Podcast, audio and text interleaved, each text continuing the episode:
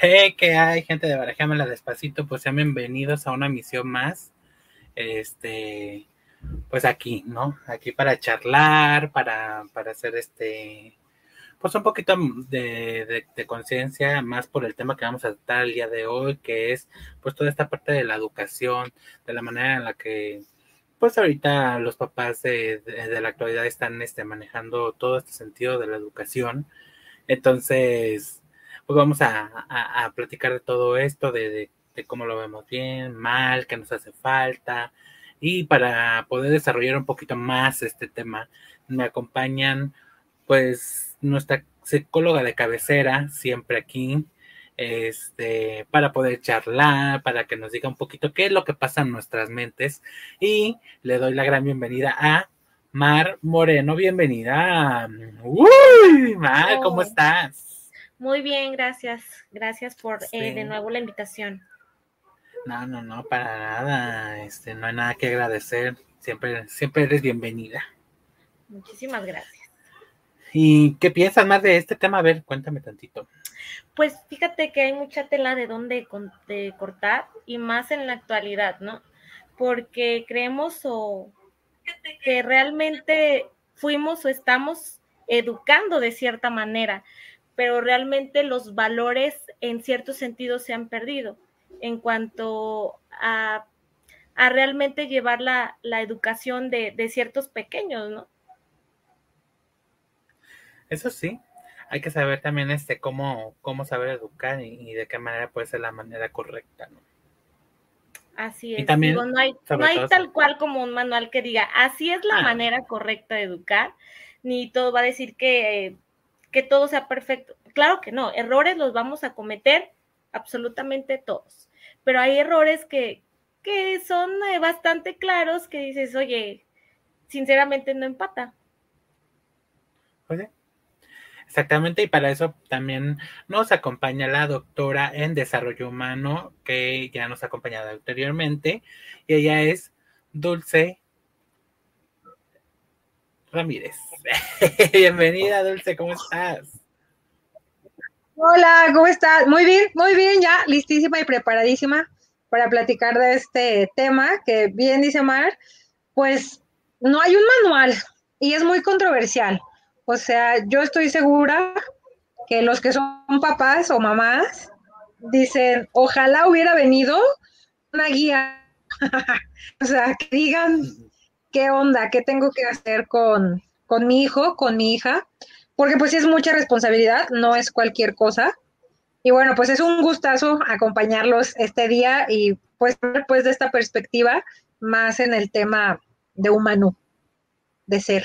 Así es. Así es, y pues también antes también de, comenzar, pues mira, aquí ya está Paula Rizo que nos saluda. Este, se llama, eh, mira, dice Paula Rizo Olis. Hola. Hola, Paula, gracias por estar aquí.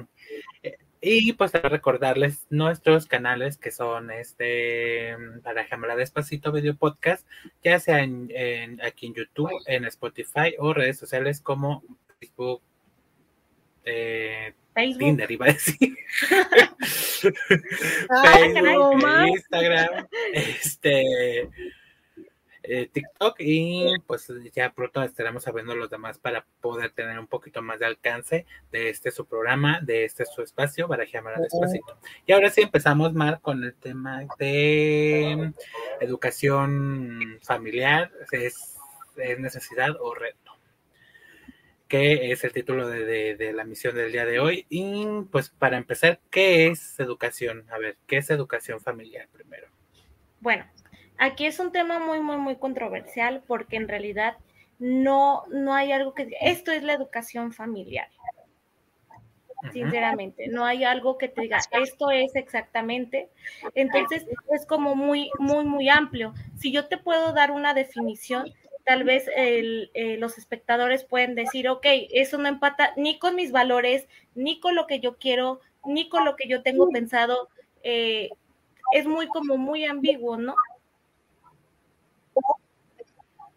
Pero habrá algo, algo alguna, no sé, alguna, bueno, no significado, sino alguna característica, podemos decir, bueno, la educación familiar consta de esto, o, a ver, o me puedes repetir porque para se me está, a, no, a mí o a ti se te está cortando y no te entendí ah. absolutamente nada. Ah, es que dices que no hay como un significado como tal de, de, de lo que es educación familiar, pero habrá una cierta característica que, que, que se pueda relacionar con o, o, no. O todo tiene que ver ya desde el asunto social. Pues esto de este sistema, realmente del sistema familiar, ¿no? De ahí parte de lo que como individuos Sí me escuchas bien porque ya estoy, se traba todo. Sí. No, ya sí te escucho.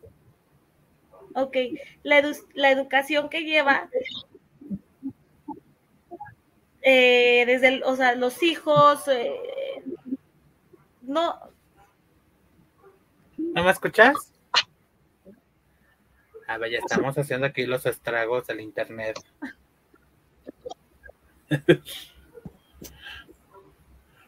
A ver si ahorita, a ver allí, chicos, si nos escuchan ahí en los canales, escríbanme. Yo sí oigo. ¿Sí? Sí. ¿Llamar o todavía no? ¿No? Sí se escucha, dice aquí Kelvin. Este, igual, Mar, si quieres este, salir, así como le cerrarle y volver a entrar a ver si ya te jala bien.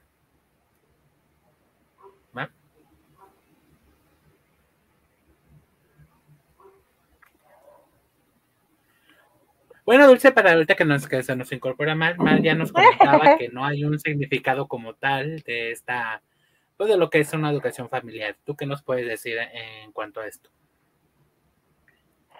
Lo que pasa es que así, definición, definición como las que nos gustan, probablemente no. Pero sí podemos hablar de, educación eh, diferenciada. Es decir, hay algo que por generaciones eh, hemos, modificado, ¿va? Nuestras mamás y nuestras abuelas, eh, sobre todo aquellas que ya tienen una edad más amplia, eh, ellas entienden perfecto de la educación en la familia, pues es la transmisión de valores, es eh, la educación emocional, es el primer contacto que todos los seres humanos tenemos. O sea, los primeros de los que aprendemos, es decir, los primeros que son nuestros maestros o nuestros guías, nuestro modelo, vaya, nuestro ejemplo, pues son nuestros papás.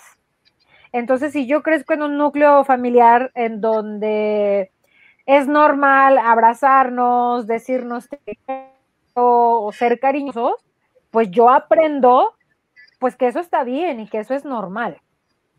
Si en mi núcleo familiar eh, se dan las explicaciones, las argumentaciones de por qué sí o por qué no hacer las cosas o en qué me tengo que fijar para tomar una decisión, pues también yo aprendo que tengo que hacer eso, ¿no? Hasta de pros y. Pero si en mi núcleo familiar no hay eso, también eso lo aprendo. O sea, no a, no dar un, abrazo, a no eh, compartir eh, respeto, por ejemplo, o sea, valores tal cual, moral tal cual. Esa es la primera educación que nosotros tenemos y esa viene desde la institución familiar. Sean los dos papás, sea un papá, sea una mamá, los abuelos, los encargados, quien sea, es nuestro primer contacto. Pero es muy curioso porque eh, nosotros traspolamos esa educación a la educación formal, a la educación de contenido, a la escuela. Y la escuela, pues es para que nosotros aprendamos, eh, ciertas habilidades, pero que ya traemos, ciertas cosas que ya traemos. Y obviamente, pues reafirmamos y confirmamos eh, lo que ya aprendimos en casa en cuestión de moral, en cuestión de valores, porque enseñamos bidireccional. Los papás nos enseñan, pero como hijos, también nosotros podemos enriquecer a nuestros papás, tíos, abuelos, quienes sean los que estén encargados de nosotros. Y en la escuela, pues vamos a aprender contenidos y a reafirmar un poco, obviamente, esta parte de la moral y ética, pero aquí es donde a lo mejor Mar no me va a dejar mentir. En los últimos años, los papás esperan que en las escuelas les enseñemos de moral y de valores al 100%. Y pues ahí ya entramos en una situación muy distinta, muy diferente. ¿sí? ¿Sí te han pedido que, enseñes moralmente? Sí, claro, y ya lo, lo exigen tal cual, o sea, ya ni siquiera te lo piden. ¿Crees, creen que como, como este docente tienes como ese, esa obligación de hacerlo. Entonces, realmente ahorita estaba escuchando a Dulce y sí, en la escuela se adquieren ciertas eh, habilidades o destrezas simplemente. A lo mejor ahí vas y confirmas lo que en casa se supone ya lo debiste de haber adquirido, pero quieren que sea al revés. Entonces ahí es cuando la escuela lo lleves a la casa, ¿cómo? Ajá. Entonces dices, a ver, ok, si tomémonos que yo soy la docente y tú o ustedes son los padres.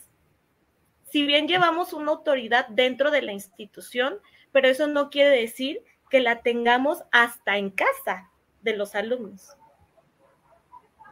Pero esta parte, ¿por qué se da? Se da porque ya los papás de la actualidad ya no les interesa Mm, querer batallar en ese sentido de, del enseñar, del, transmitirte lo que es este una buena, un buen comportamiento, no sé, el respeto. ¿Es, esa falta o por qué se, está dando ahorita que ya yo como padre quiero que tú me eduques a, la criatura? Yo creo que realmente Pasa desde la vida no, no, adelante. no, no, no. Basman, y tú primero. A ver, Mar, va, va primero Mar, a ver, porque ya se nos trabó aquí dulce. no, yo, yo me he ¿Tú crees que? Primero, entonces primero, ajá. Ok. Aquí realmente en los últimos años la vida se vive tan rápido que se han olvidado de lo que realmente importa. ¿no? Y aquí tiene que haber una corresponsabilidad en cuanto a educación académica y educación eh, familiar en este caso. Y absolutamente no, nadie se quiere responsabilizar de sus actos, ¿no? Prefieren mil veces, ah, ok, te echo todo el paquete o te echo toda la culpa si es que llega a pasar algo. ¿Para qué? Para yo deslindarme de esa situación. Muchos así lo hacen. No, que, no, hay, no es como algo generalizado. Ajá. O sea, por, por el hecho de, ya no tener como la culpa o como... No, porque es cómodo. Sí, un poco. o sea, es así como y aparte, yo hago esto para no. Sí. No, o sea, sí es cómodo y también es me eximo de cualquier culpa. O sea, como dijo, no es mi responsabilidad y al no ser mi responsabilidad, pues alguien más tiene que pagar por eso.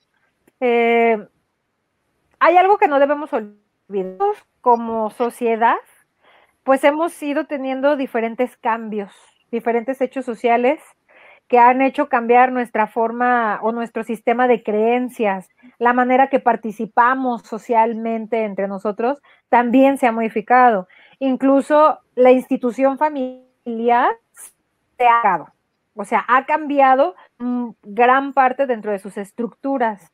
Entonces, cuando esto se modifica, evidentemente tiene que traer consecuencias negativas. Si hablamos de, de roles socioculturales, pues nos vamos a dar cuenta, como decía al principio, todavía nuestras abuelitas, nuestras mamás que tienen arriba de 50, 60, pues a ellas todavía les tocó eh, trabajar esta parte de rol de unidad de casa, o sea, a ellas les toca ser las que unificaran a la familia, las que estuvieran al pendiente socioemocionalmente de los hijos, las que ponían la autoridad, el orden. Digo, no sé a cuántos les tocó, pero yo recuerdo perfecto eh, alguna reunión en casa de adultos, mi mamá con algunas amigas, y si tú querías como crashear la, eh, la, reunión, o sea, llevarte tu libro para dibujar o lo que sea, o sea, yo me acuerdo perfecto que ella volteaba, no necesitaba decirme nada, absolutamente nada. En el momento en el que yo veía esa mirada tan particular, yo ya sabía que no era mi lugar, que yo tenía que respetar ese espacio que era de adultos en ese momento, aunque fuera la sala de mi casa. Entonces, eh, por, por eso existe esta frase, ¿no? De que la educación se mama, o sea, viene desde la familia, desde la guía, desde el ejemplo. Lo que yo decía, lo que yo veo en mi casa, eso es lo que aprendo. Conforme voy creciendo, puedo ir modificando cosas, por supuesto, porque la otra institución, que es la institución educativa, académica, pues me va dando otras herramientas, me va dando otra información y obviamente me va a ayudar a las habilidades sociales, mi participación social. Y por eso es que luego muchos niños cuando entran al kinder tienen como este choque, porque pues en sus casas se manejan las cosas de una manera, pero ya académicamente y por convivencia social, habilidades sociales, se manejan de otra. O sea, tengo que aprender a respetar. Otros niños viven diferente, perciben diferente y tengo que ser tolerante, por ejemplo.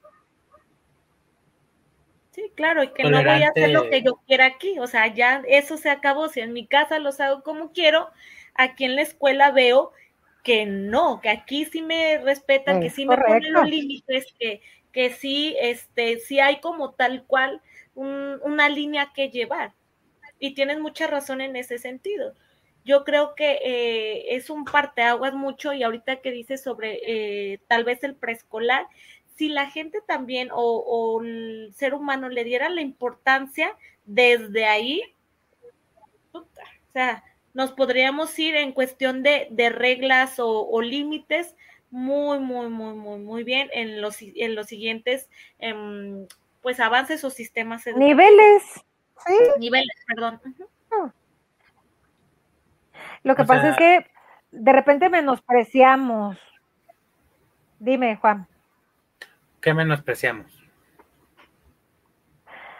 Subestimamos a los niños pequeños, justamente la etapa preescolar, que es cuando son esponjitas y está, incluso hasta teóricamente está marcado que hasta los siete años los niños aprenden a hacer hábitos, desarrollan habilidades, personalidad, o sea, cimientan muchas cosas, hasta sistemas de creencia, ideología, etcétera y lo subestimamos mucho porque decimos, ay, es que está chiquito, no entiende, no sabe, no hombre.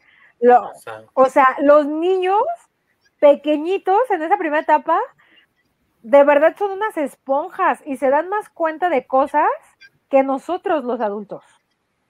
Sí se dan cuenta, sí saben, no al mismo nivel que un adulto, obviamente, pero claro que saben reconocer entre el bien y el mal. Los berrinches son aprendidos, o sea, es el ensayo del niño, la niña, para ver hasta dónde lo vas a dejar, o sea, cuál va a ser su límite, qué tanto le vas a permitir. Y entonces, pues obviamente, si te la aplicó y le funcionó, ya aprendió que haciendo ese berrinche, que se tire al piso, que llore, que te grite, que te falta el respeto, lo que sea, es lo que le funcionó para obtener lo que estaba buscando. Eso es la verdad. Entonces, pues desde ahí vienen los límites y de ahí, desde ahí, sí, ahí viene la información. Ay, es que está chiquito. Ey, Mar no me va a dejar mentir, Juanpi, no sé si a ti te ha pasado, pero igual, o sea, cuando están más pequeñitos, les enseñamos a decir groserías. Hasta los dos, tres años, ay, mira, jijiji, qué gracioso. Ay, jijiji, ajá, pero luego ya entran al preescolar y salen con la palabrota, me la griten en el pleno este súper y los quieres degollar. Cállate. Cuando tú como adulto le enseñaste que decir exactamente que estaba bien porque le festejaste. Pero a veces también no se quieren responsabilizar ciertos padres de esa situación. ¿Por qué? porque es mejor, volvemos a lo mismo, echarle la culpa al otro, decir, en la escuela lo escuchó, en, otro lugar lo debe escuchado, porque en mi casa eso no se habla.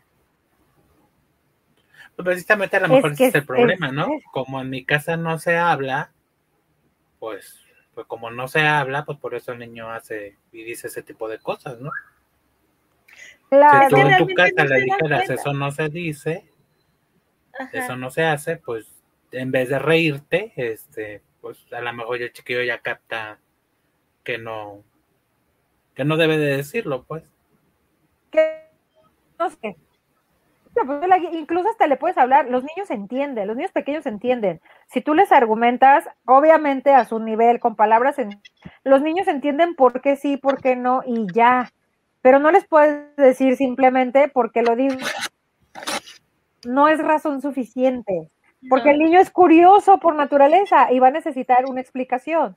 Ah, Sabes que eh, ese tipo de palabras nosotros no las damos, no las usamos, pues porque son malas, ¿no? Vamos a poner como por ejemplo, ¿alguna vez me has escuchado? No, pues no. Ahí es donde nosotros como adultos tenemos que tener mucho cuidado, porque se nos olvida, fíjate bien, le decimos, "Mientas, mentir es malo.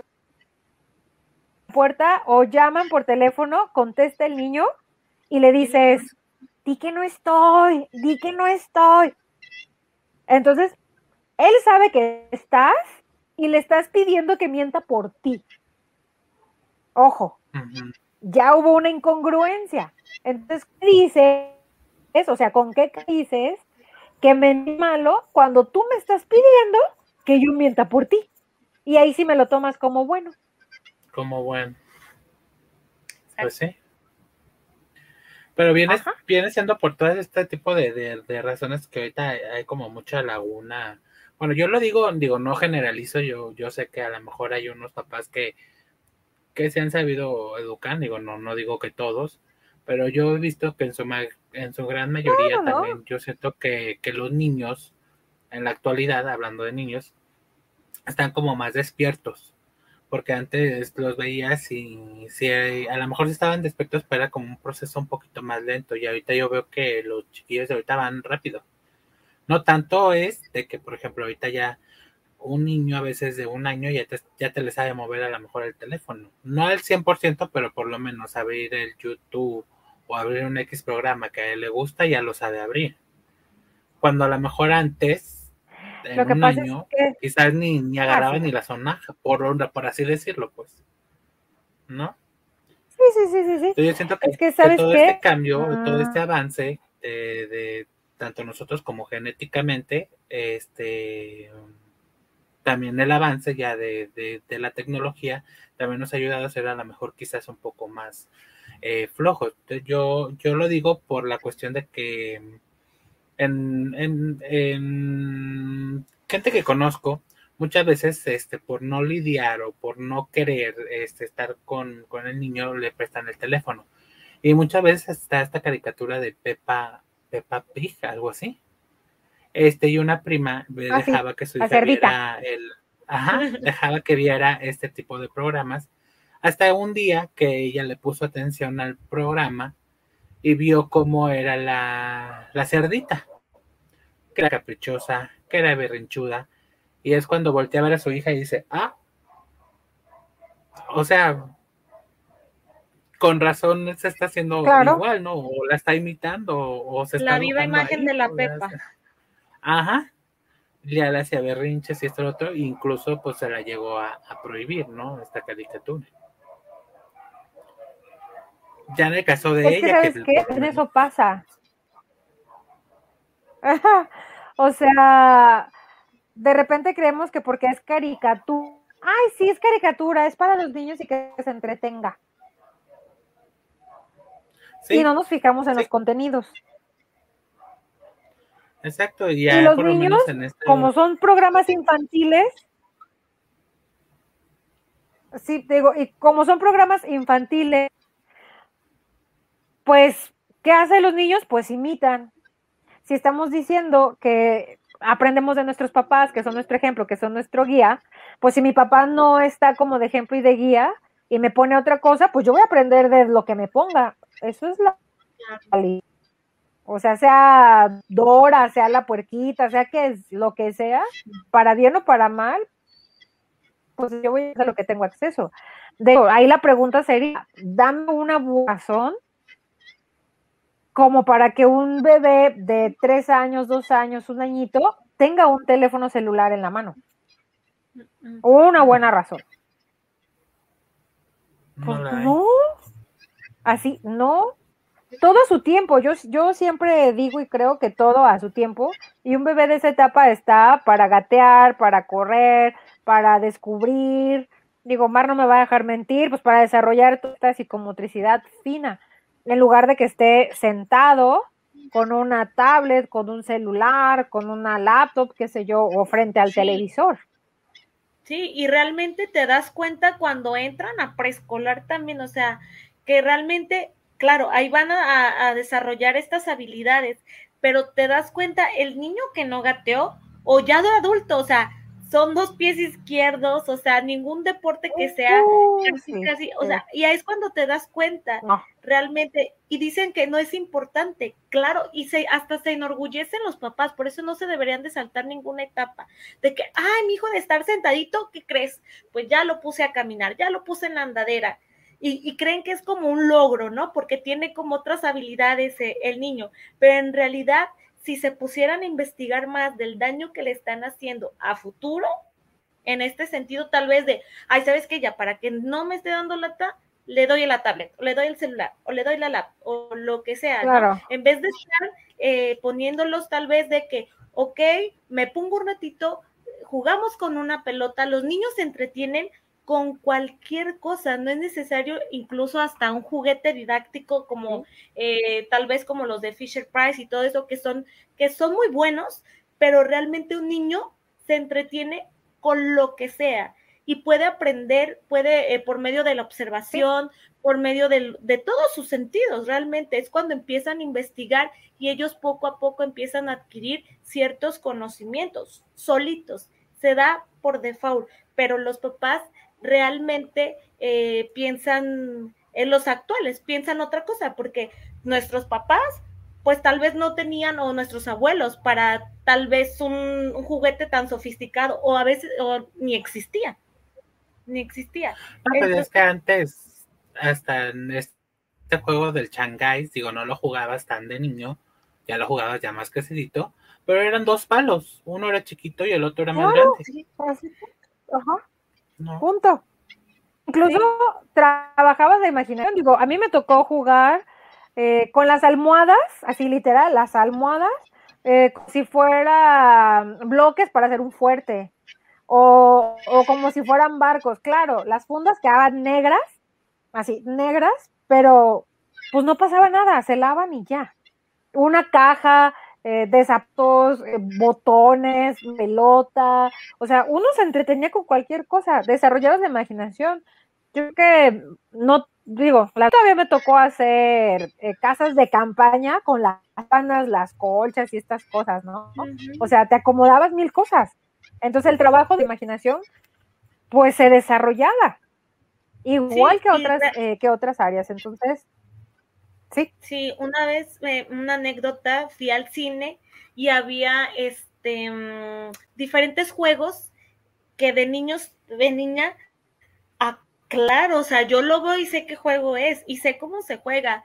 Me quedé tan sorprendida de un niño que se quedó parado, era un bebé leche, y se quedó parado así como, oh, oh, me llama la atención, pero no sé ni siquiera qué es. O sea, no sé cómo se juega. Y yo adentro, yo lo estaba observando y yo decía, brinca, o sea, así en mí, así de brinca, brinca, o sea, ten esa resolución de, tu, de ese problema. Y realmente fue así como que digo, ah, mejor se fue. Y realmente los adultos, los adultos llegaban Porque no supo qué hacer.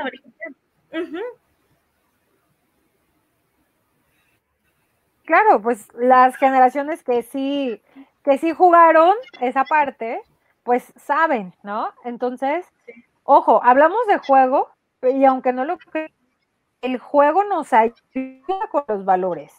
El respeto, el permiso, la, el trabajo en equipo, o sea, todas estas, la tolerancia, ahora ellos tienen tolerancia a la frustración.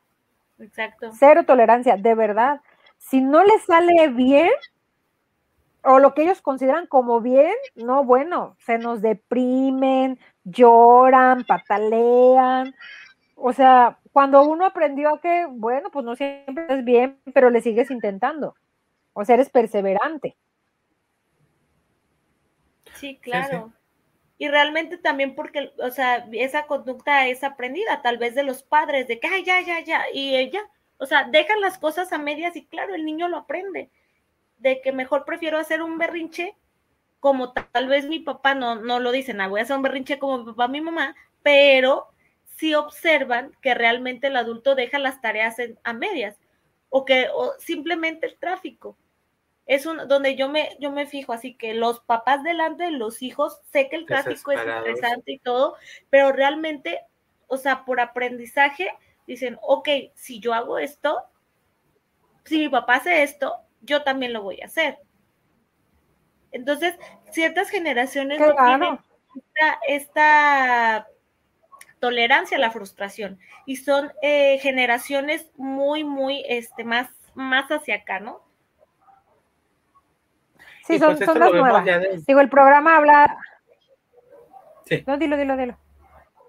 No, dale, dale, dale. Yo decía, el nombre del programa va sobre la educación, sobre el reto o la necesidad. Yo creo que es reto y es una necesidad, es ambas. Y él está en poder cubrir esa necesidad educativa, sin que se nos olvide que las bases educativas vienen a casa. Y ahora tenemos familias, porque es verdad, no es no pasara, pero es que ahora pasa más. Tenemos familias que ceden ante la presión de tener hijos, porque socialmente empieza la presión, bueno, ya te casaste, pues ¿cuándo los hijos? ¿Cuándo los hijos? ¿Cuándo los hijos? Y a lo mejor tú todavía no querías tener hijos, pero como está tanta esa presión, pues terminas teniendo al hijo, ¿no? Otros que se les chispotea, que eso es bien normal. Y, y no estoy diciendo que sea malo. Claro, la, la cuestión aquí es que normalmente se traduce en papás eh, que dejan a los niños en las guarderías o que buscan un montón de actividades para mantenerlos entretenidos, que realmente no hay esa convivencia que se necesita para que haya una educación. A los que hacen deporte, es a los que mejor les va, porque los deportes se traducen en disciplina, en valores, en desarrollo de esta... Pero estamos de acuerdo que esa no es la chamba de los deportes. Esa es la chamba de papá y mamá. Y ahora hay muchos papás que yo les digo que son los papás este, que quedan niños dormidos. Los levantan 4 o 5 de la mañana, los visten, llegan a, la escuela, a la guardería, lo que sea, y los depositan. Y no regresan por ellos 7, 8, 9 de la noche. Y los recogen dormidos. Y ya no hay esa convivencia. Y la educación necesita convivencia. Por eso luego los niños terminan con mayores vínculos con sus profesores, porque los profesores o, las encargadas pasan más tiempo con ellos y los conocen más. Bueno, pero en esta parte de, de, en el caso de que comentabas de que lo lleven a una guardería, también es por la situación económica o social que está llevándose en el lugar en donde habitas, ¿no? por ejemplo, aquí en México, este, ya no, no muchas veces ya no se vive con un solo sueldo. Por ejemplo, si son dos personas que no tienen un buen sueldo, pues necesitan trabajar mamá y papá. Y entra la parte esta de, llevar al, al, niño a la guardería. ¿Por qué? Porque lamentablemente, pues ahorita los trabajos este, son horarios de, de 9 a 10 horas. Si no es que hay de 11, de 12. Entonces, claro, pero fíjate bien. Sí hace falta la parte esta del convivio, pero yo siento que también pues está afectado a la manera en la que, por decir, si la mamá se queda en su casa, a lo mejor no van a tener a lo mejor ni qué comer. ¿No? Es que no encontrar socialmente muchos pretextos, porque ese es un pretexto. Hay mujeres que han trabajado y hay muchas, muchas que buscan, así que buscan la manera que dicen, bueno, si mis hijos van a estar en la mañana en la escuela, yo los dejo en el trabajo medio turno y en la tarde me encargo y estoy al pendiente. Ciertamente las cuestiones económicas han cambiado, se han modificado y ahora dentro de esa modificación también está la diversificación para generar dinero, eh, incluso desde casa, porque se puede hacer. Digo, en el querer, Por- ahí te va. Y yo porque, estoy por ejemplo, viendo en mi que caso, nos la libramos. Ajá. por, lo- por lo, por lo menos en mi Dime, caso, yo sí viví como varias etapas. Por ejemplo, cuando era niño, que estaba en la primaria, este. Sí, mi mamá estaba en, en casa y nos llevaba que lonche a la escuela y pues sí, sí convivíamos muchísimo más con ella. Viene la separación de mis papás, este, obviamente pues mi papá se deslinda de todo y, y mi mamá pues obviamente tiene que trabajar y empieza a trabajar más. Eh, incluso hasta dobletear turno y ese tipo de cosas. Pero yo siento que en mi caso a mí lo que me ayudó mucho es que mi hermana, en- en ese caso, le tocó madurar, pobrecita, le tocó madurar más rápido. Se este, volvió tu y mamá. tenía- y se volvió prácticamente mi, mi otra mamá. Ajá. Uy, eso Claro. es muy Que común. quizás también eso también es chamba. muy común. Es muy común, mucho, Sí. muy común. Y yo no Súper entiendo- común. Sí, yo no entiendo realmente cómo como padre puedes dejarle la responsabilidad a otro niño o incluso hasta un adolescente, o sea, o a un adulto, no importa. Hay veces que se les chispoteó a los papás y salió el pilón, ¿no? Entonces, eh, que los hijos, eh, los hijos más grandes se tengan que ser responsables de sus propios hermanos, aún sean adultos, o sea, no entiendo cómo pueden hacer eso. Realmente que, que se hagan Claro, cargo. esta, esta parte de, de donde yo donde yo empecé a trabajar más de los dos. O sea, yo, yo creo que ya iba yo en, en la secundaria, mi hermana obviamente ya iba a la prepa, pero aún sí, ella fue como el, el brazo firme en ese, en ese momento, ¿no? En el de, a ver, ubícateme, camínale por aquí, camínale por acá, este, a, a enseñarme a, a que quieres esto, pues gánatelo, a, a ese tipo de cosas, ¿no? Pero, Pero fue mi yo hermana, creo que fue la una que cosa es si alguien. Se quiere tomar la responsabilidad Claro. y otra cosa es que tus padres te impongan esa responsabilidad, porque es, es muy evidente y es muy común. Digo, hay veces que las mamás son solteras y se tienen que apoyar de algo, ¿no? Eso, eso lo entiendo, pero realmente eh, el tal vez una chamba compartida que no tendría que ser así, pero si la otra persona quiere ayudar, digo, está tantito de, de pensar de parte de papás de que, ok, tengo otra hija que no debería de estarle haciendo esto porque ella está viviendo eh, sus etapas y le estoy haciendo brincarse etapas que no. O sea, que no- a lo mejor lo hace por amor a, mí como papá o amor a sus hermanos, pero realmente eh, al final de cuentas, cuando se es más adulto, vienen las, las complicaciones, ¿no? Dices, oye, pues, o con el hermanito o con esa hermana de decir, ok, yo ya no quiero. Antes lo hacía por amor, ahora simplemente ya no quiero. Y terminan hartándose de ese, de ese, pues de ese rol que se les impuso de alguna manera. Claro. Y a ti te fue bien, Juan Pablo, porque tu hermana tenía una, una educación familiar diferente. Como es más grande, pues le tocó un poquito eh, este, este ejemplo, siendo la parte de, que, de que tu mamá tuviera que trabajar para sacarlos adelante. Y te digo que te fue bien por esa razón, o sea, te ayudó en la adolescencia a que no te desbalagaras y que te fueras por lo que ella creía que era lo correcto. Esa es la neta. Pero, ¿cuántos jóvenes tienen la oportunidad de tener ese, esa educación y ese nivel de crecimiento familiar? Puedes tener un hermano mayor, una hermana mayor, que no, pues que no le tocó eso de la justicia, el respeto, eh, la solidaridad, y decir, ¿sabes qué? Haz lo que quieras. O sea, dale, literal. ¿Por qué? Pues porque no, no es mi chamba, no sé qué hacer contigo, no me toca. Y entonces, está mal como bien dice Mar, pues luego, Perdón. sí, no, porque de verdad no le toca. No, no, no hay cuidado. Porque de verdad no le toca. O sea, como dices, cada cosa en su etapa. Y luego tiene las, a las niñas, los niños de 10 años cargando al hermanito de un año encargándose, o sea, tomando ese rol paterno que de verdad no le corresponde. Niños criando niños. ¿De dónde va a venir la educación? Pues claro que es una necesidad y claro que es un reto.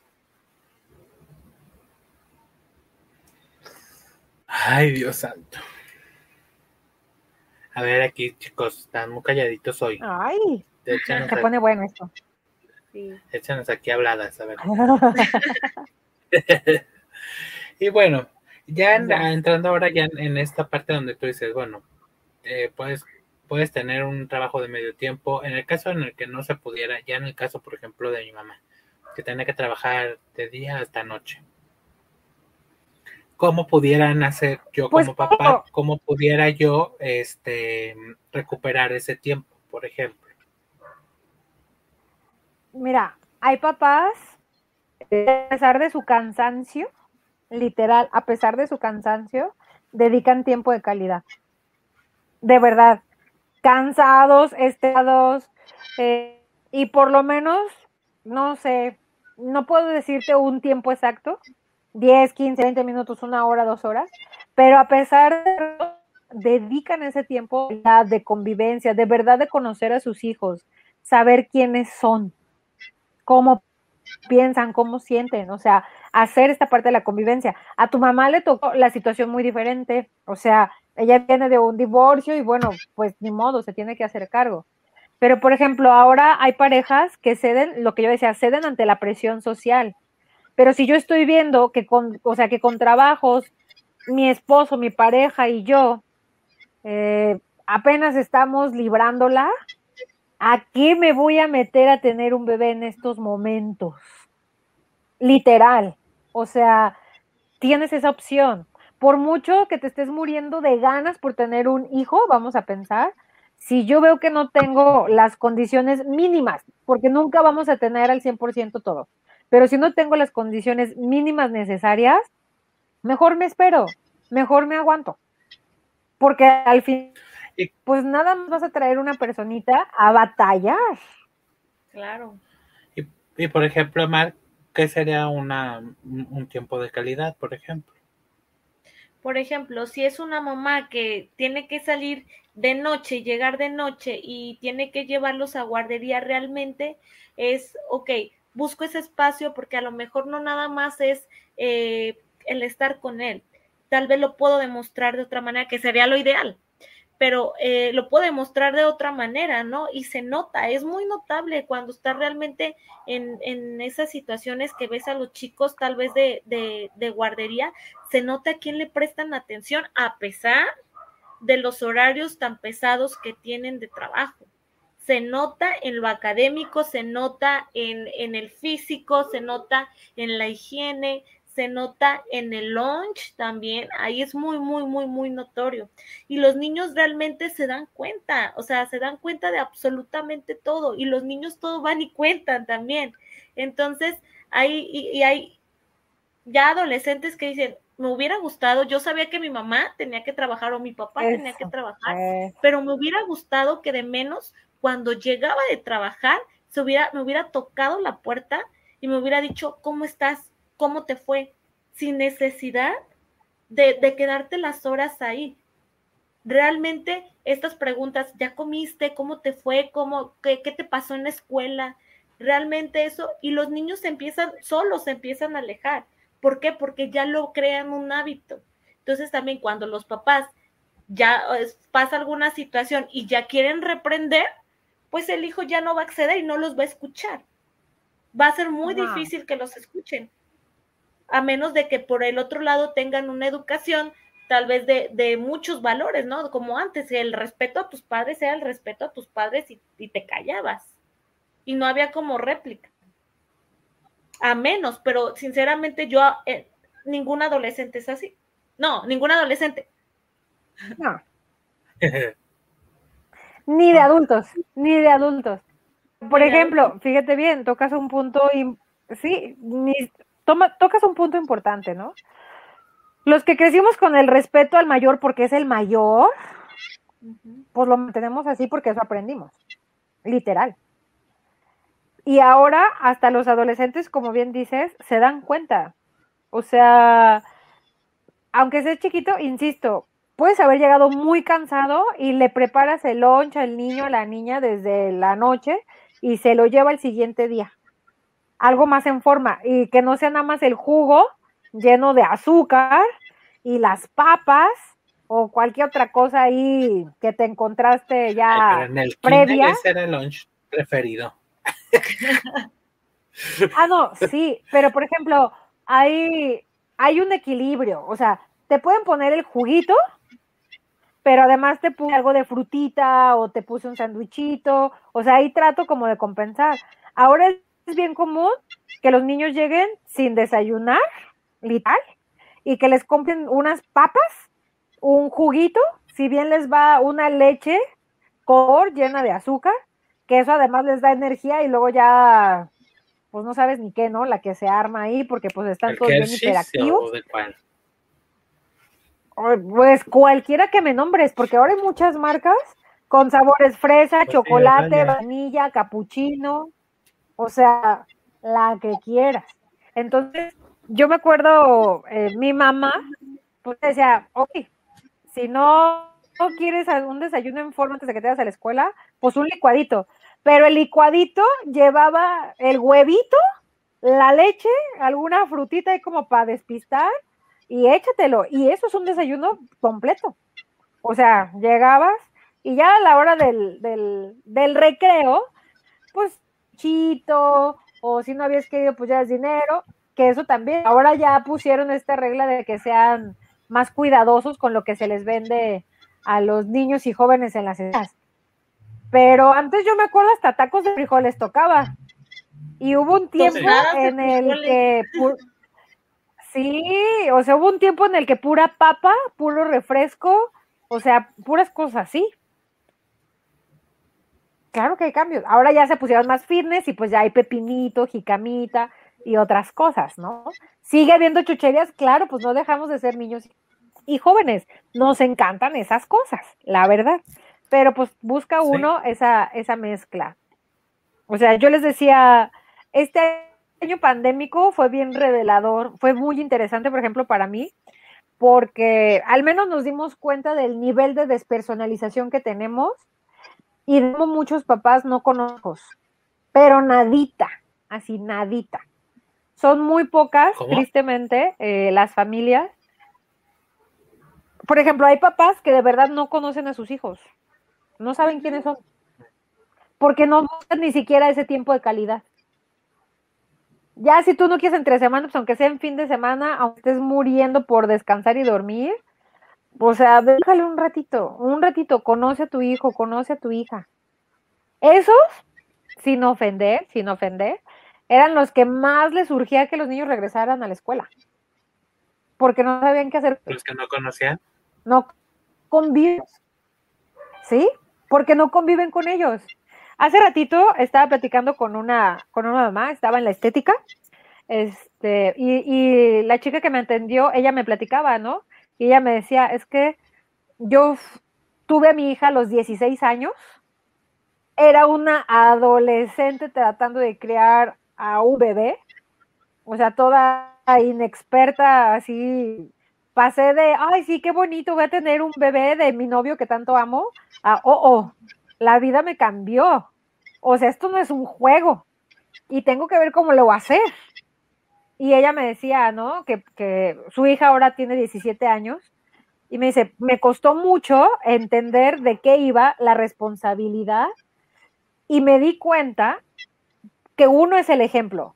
Lo que ella ve de mí es lo que ella ha aprendido y copia. Entonces, trato, trato de la mejor manera, pues de hacer las cosas lo mejor que puedo y de que me, ella, ella me vea como una persona íntegra, porque yo quiero generar una mujer íntegra.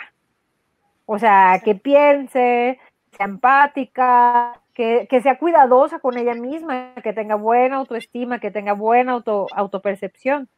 Me dice, y me ha costado mucho trabajo porque pues yo era una niña prácticamente cuando, cuando la tuve. Y me dijo algo que me llamó mucho la atención. Ella me dijo, alguna vez le dije a mi hija, tú no fuiste un error. obviamente no te planeé, porque a los 16 nadie planea ese tipo de cosas, pero sí fuiste una bebé deseada. O sea, yo quería tener algo de ese novio en ese entonces para toda la vida. Y qué mejor que un hijo, porque esa es la idea con la que yo crecí.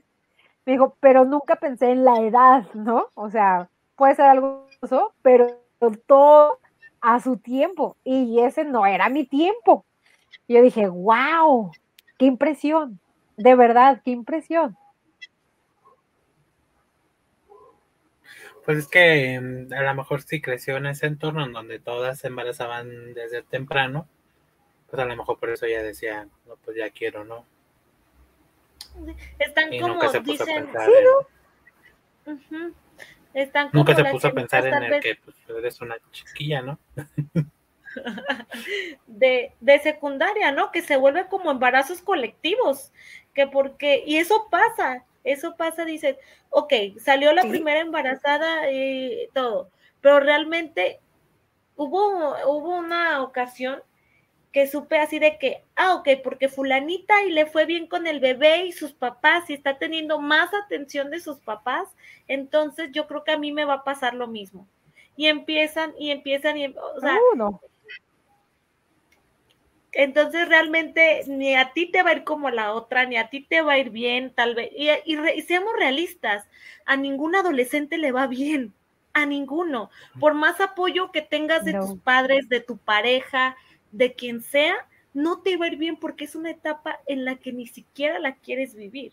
O sea, ni siquiera te imaginabas la magnitud de, de lo que puedes tener. O sea, no digo que se acaba tu vida, pero realmente llega el momento en que dices, no, esto yo no quería para mí, a pesar del amor que pueda haber hacia tu hijo, este, puedes decir, por ejemplo, claro, a veces ni siquiera sabes quién eres, así, ni siquiera sabes quién eres, y de repente, pues ya eres una mamá, eres un papá. Sí, claro. O sea, ¿what? Ni siquiera sé quién soy, ni qué quiero, ni a dónde voy. Yo tengo un familiar que, bueno, ¿Una anécdota? del destino, ah. este se, se, embarazó desde, desde muy, pues desde muy joven. Muy joven. Y ahorita sus hijos pues ya tienen, bueno, uno ya el mayor pues ya, ya, ya tiene hijos, pero el del medio tiene 20, 20, 19 años, algo así. Y ella una vez en una plática le dijo, este, cuídate mucho. Le dijo, ah, estudia, prepárate. Y le dijo, porque venos a nosotros. O sea, refiriéndose a, ella y a su esposo. Claro. Y es en donde dices, wow. O sea, yo nunca le había escuchado decir algo así. Digo, y no se arrepiente. Pero sí ha entendido que a lo mejor le faltaron cosas por vivir o querer hacer que no pudo porque pues ya tenía la responsabilidad de, de tener a esta criatura, ¿no? Y antes, en aquel entonces, pues salías embarazada y tus papás eran de pues a chingarle, ¿no? Ponte a trabajar, ponte a esto porque hay que mantener, porque hay que el otro. Ya últimamente, pues ya no, salen embarazadas y, y la abuela se vuelve la mamá. Ese es otro tema. Literal. Ese es otro tema. Es correcto. Por eso decía yo, a veces no se quiera, ni siquiera sabemos quiénes somos, no estamos preparados. Pues, ¿cómo voy a educar a otro chiquillo como yo? Si todavía no estoy listo para eso. Entonces, no es extraño que hoy tengamos un porcentaje alto de familias que están teniendo problemas para poder educar a sus hijos. O sea, literal porque la primera educación o la educación más importante viene de la familia. Así viene de la familia, los modelos que van a copiar, tal cual. Entonces, si yo no he listo y me aviento, que es bien común, pues obviamente eso a la larga tiene que causar estragos. solo es el acceso informativo a lo que los chicos hoy en día tienen. O sea, es que estoy haciendo en destiempo me salto etapas. ¿Cómo es simplemente que hoy en día tenemos eh, un, porcentaje alto de hombres y mujeres entre los 30 que se lanzaron a esta aventura de ser papás, sin querer ser papás, esa es la verdad, y quieren recuperar su momento adolescente que ya pasó. Así que ya pasó. A mí últimamente me ha tocado casos de mamás compitiendo con sus hijas adolescentes por muchachitos. Que tú dices, señora, o sea, su hija está en plena etapa, está perfecta. ¿Usted qué quiere con el morrito de 18, 17? O sea, ubíquese. ¿Qué, cree que le da? Pues sí, ¿qué cree que era el niño de 17, 18 que está perfecto para su hija de 16, 17? O sea, está increíble, pero es muy cierto. ¿Cómo es posible que tengamos mamás compitiendo como mujer, o sea, al nivel mujer-mujer, con sus hijas? Dices, algo muy malo está pasando aquí. O sea, no puede ser. Literal. Pero está que. Y ahí es donde. de inmadurez. Sí, porque se saltaron las Volvemos a los. Exacto volvemos a, la parte de la educación que te que haber vivir etapas como las tenía que haber vivido, que no las viví, entonces, ¿qué aprendí? Pues lo que pude. ¿Y qué le estoy transmitiendo a mis nuevas generaciones? Pues lo que puedo. Y por eso me quiero regresar a vivir eso que no viví en destiempo. Y literal en destiempo. O sea, pues te lo saltaste, pues ya ni modo, ya no lo viviste. Ve a terapia, está Mar, te puede ayudar para que vivas más plenamente en, la nueva etapa en la que estás, o sea, literal. Porque tienes 40 y quieres andar como de 15 o 16, ¿en dónde? O sea, de verdad, ¿en dónde? ¿Cómo? Y es un pues, conflicto, tal vez hay, no, tal vez, es un conflicto con los hijos en este caso, porque hasta les da vergüenza, hasta y con, no digo, claro. o sea, porque dice, va a salir mi mamá ya vestida, que cada quien se puede vestir y poner lo que cada quien quiere, pero, este, realmente dices, a ver, mamá, ubícate, o a ver, papá, ubícate, ¿no? Estas personas eh, tal vez que quieren andar con, con chavitas. O sea, que dice, ¿dónde crees, señor? O sea, las muchachitas quieren andar con, o sea, con personas tal vez de su edad, dos, tres, cuatro años, cinco años más, más, grandes, no con una persona tan así. 20, 25. o sea, pues vamos. ¿no? Okay. Claro, claro. Porque mira, una cosa muy diferente es te tocó ser mamá o papá joven, pero afortunadamente fuiste de los suertudos eh, que tuviste acceso a una educación inicial familiar buena, completa, ¿vale? Entonces, digo, porque también esos, jóvenes dicen, tareas en mi casa no, porque mis amigos, mis amigas sabrosean a mi mamá o a mi papá, pero ellos mantienen la línea, o sea, mantienen el límite, ¿sabes qué? Pues no, o sea, ustedes, su grupito, chalala, bla, bla, bla, y nosotros, pues es otra cuestión. Eso es muy diferente a la mamá o al papá que anda queriéndose ligar al novio o la novia del hijo o la hija, o a las amigas o amigos. o sea, son dos cosas bien distintas. Sí, se me vino a la mente la película de estas chicas pesadas la mamá que es este, ah, la mamá de Regina. Que vive como ella, que quiere. Sí, sí, sí, que quiere ser ella, o sea, prácticamente quiere ser ella. Entonces, y sí los hay. Sí. Sí, claro. Hay muchos, aunque no lo parezca. y esto de las. Por, eso salen en tele, digo. no creo que alguien se lo invente, pues. No, y esto de los mami sugars y los daddy sugars, es producto justamente de eso. Entonces, ahí es donde nos podemos a pensar qué onda con los valores, dónde están los valores compartidos como sociedad. A mí me enseñaron que si una persona se cae, tú preguntas si está bien y le ayudas a levantarse. Hoy en día, ¿qué pasa? Oh, se cayó, déjale, tomo el video, la foto, me río. Ajá, claro, en lugar de correr auxiliar. O sea, hola. ¿no? Y lo Sí, subes, pasa ¿no? lo mismo Porque pareciera de una coches gracia. y eso, ¿no? En el camión. Y son esas cosas, ay, sí, no, qué horror.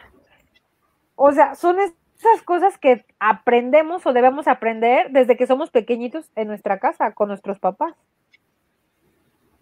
A no andar haciendo maldades, ¿no? O sea.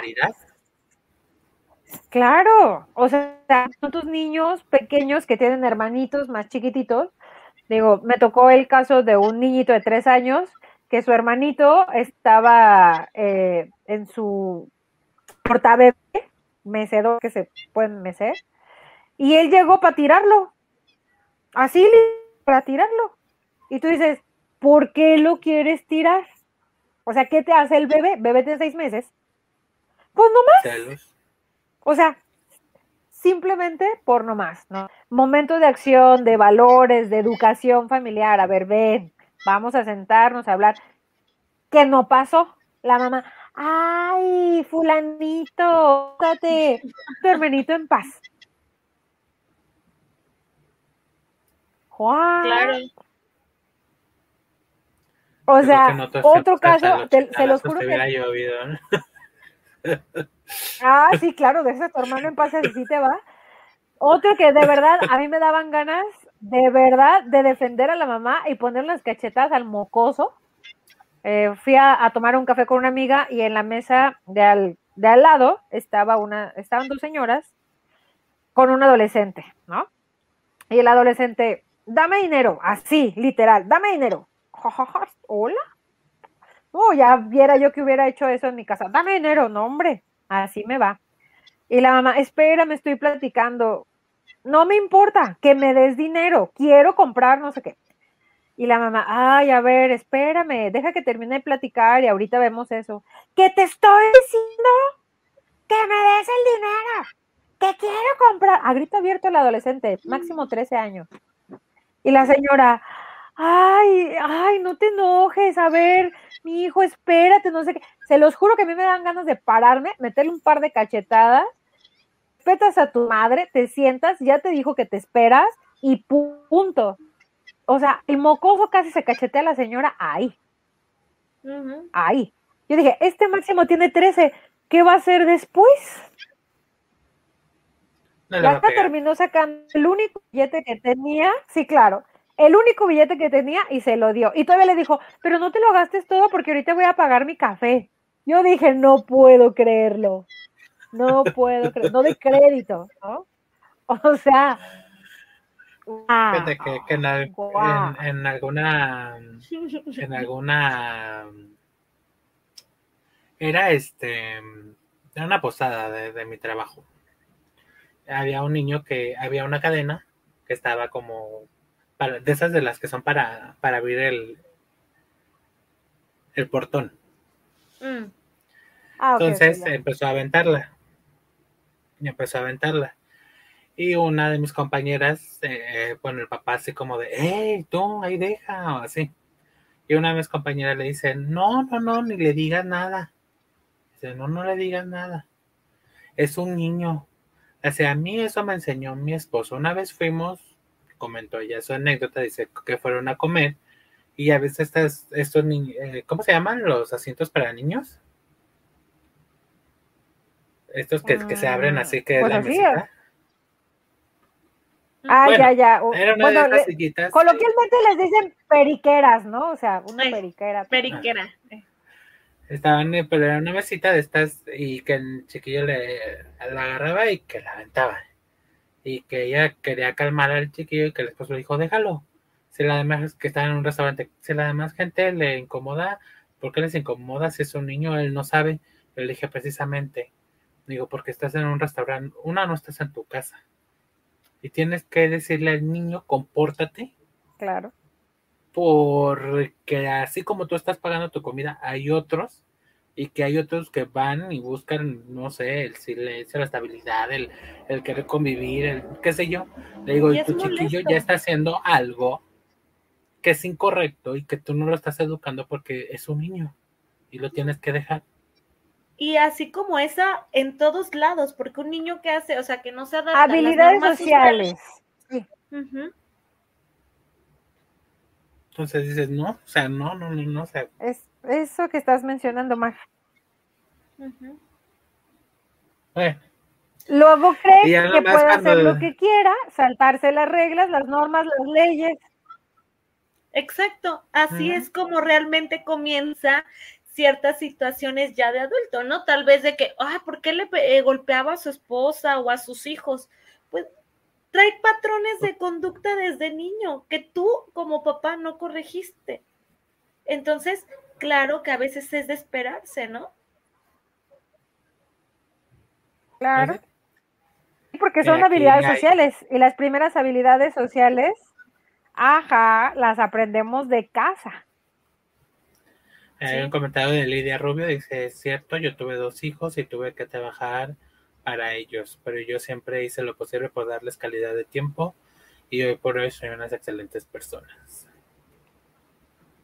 Exacto. Y seguramente Lidia te costó mucho trabajo y estabas cansada y estabas estresada con las presiones encima, pero eso no te impidió darles ese, ese tiempo, esa calidad que se requería para que ahora con mucho orgullo puedas decir que son excelentes personas. Entonces, ahí es cuando dices, a ver, no estamos peleados, pues entendemos que económicamente pueden pasar muchas cosas, pero si ya estoy en estas, como bien decía Mar, pues busco la manera de hacerme presente, de conocer a mis chiquitines o a mi chiquita, chiquito, lo que sea, y, y tratar de guiar, o sea, que, que se vaya cumpliendo como, como estas etapas. Ahora tenemos muchos commodities, pero muchos commodities, precisamente para ir responsabilidades. Y no estoy diciendo que esté mal. Aún con todos los commodities, por ejemplo, eh, los servicios de llevar a casa, tú puedes pedir eh, en cualquier servicio que te lleven comida, bebida, farmacia, súper. Eso es un commodity. Nos hace la vida más fácil. ¿Va? Y tenemos, hoy en día tenemos mucho. O sea, solo tengo que agarrar el celular, abrir la aplicación y hacer. O sea, incluso hasta en el banco. No quiero hacer la fila, puedo hacer mis transacciones desde la comodidad de mi hogar y listo, rapidísimo, ¿va? Me evito el asunto de, las filas. Están bien. Y a pesar de los, commodities, eso no quiere decir que no puede dedicar tiempo. Así que no dedicar, claro que puede dedicar tiempo. Porque ya estoy en esas. Yo, a mí me preguntaban que por qué yo no tenía hijos, ¿no? Y yo les decía, honestamente, a mí me da, o sea, es una responsabilidad y un compromiso cañón, porque es crear a un ser humano de todo, física, emocional, mental, social, educativamente. O sea, de verdad yo admiro mucho a los papás que dan su mejor esfuerzo porque no hay una escuela de padres como tal, no hay un manual, no hay una guía. Yo sé que hacen lo mejor que pueden, pero es eso, o sea, tú creas literalmente un ser humano desde cero, con dos celulitas. Desde cero. Entonces, pues, no es cualquier cosa. O sea, a lo mejor no me ha tocado alguien que yo diga, ah, sí me la rifo contigo para que creemos un ser humano en todos estos aspectos. Digo, puede ser. No puedo decir esa agua no beberé porque capaz y que el mes que sigue ahí viene la prueba, ¿no? Pero mi perspectiva es esa. Ajá, o sea, correcto. Entonces, por eso por eso yo, yo te decía, Juan Pablo, pues es que no es pretexto, cansado, mi mamá trabajaba y a pesar de, trabajar, pues buscaba la manera de siempre estar al pendiente. Preguntas bien sencillas como las que decía Mar, ¿cómo te fue? ¿Cómo está? Si no todos los días, por lo menos el fin de semana, hey, ¿cómo te fue toda la semana? ¿Haces?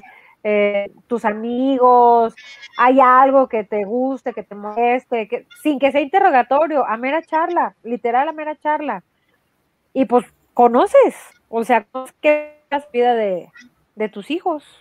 Claro. Y los ayudas, y los ayudas, los guías. Sí. Sí, realmente esto es eh, muy complicado, es, es, dicen, ay, pues lo educo y ya. No, creo que es la chamba más, más, más difícil el, el educar, ¿no? Porque volvemos a lo mismo, no hay algo que nos diga esto está bien, esto está mal. Yo también de mi parte admiro a todos, eh, tanto mamás como papás trabajadores que se la parten trabajando y aún así dan todo porque sus hijos estén bien en todos los sentidos. Que sí, van a descuidar en alguna situación algo, claro, pero realmente que se la parten para eso, que, que sabían que, que al formar una em, o al traer al mundo a estos hijos, pues así va a ser, ¿no? Realmente, porque ahorita tal vez, eh, por ejemplo, a mi edad, yo sé realmente que cuál es el daño que yo le puedo hacer o transmitir a, a esa personita que claro que no te pidió venir al mundo, que claro que tú fuiste quien quisiste, pero realmente tomarte la responsabilidad desde antes de embarazarte, desde ahí va. Claro. a ver, estoy bien emocionalmente, mi pareja está bien emocionalmente, físicamente, mi cuerpo como mujer tal vez este, está preparado para un embarazo. O sea, son miles de cosas que si, si todas las parejas se pusieron a pensar realmente, yo creo que sí disminuiría mucho la, la, la tasa de, pues de, de ser humano, ¿no? Porque realmente muchas personas solamente se van por el deseo, el deseo de tener y a veces ni siquiera es de eso, que era como decías, ¿no? Es esta presión social. Entonces, no se ponen a pensar el daño realmente que le van a provocar a un ser humano al traerlo al mundo. Muchas personas dicen, estas cosas no se planean, simplemente se dan. No, claro que no. O sea, ah, no vas a hornear un pastel. Ajá. Entonces, y, realmente... Y no le volver, o sea... Perdón, perdón que te interrumpa, y así como dices, no es un pastel y no es, no me gustó, te lo devuelvo. O sea, ya no lo quiero. No pasa eso. O sea, ya está ah, ahí. pues, a trabajarle. Ajá. bueno, pues ya para ir, para terminar, porque ya, ya vamos una hora, doce minutos. Este. Esto está intenso. Pues ya comentamos, no hay manual, pero ¿qué consejo le pudieran dar, por ejemplo, a un padre de familia que, que, la está regando, por así decirlo?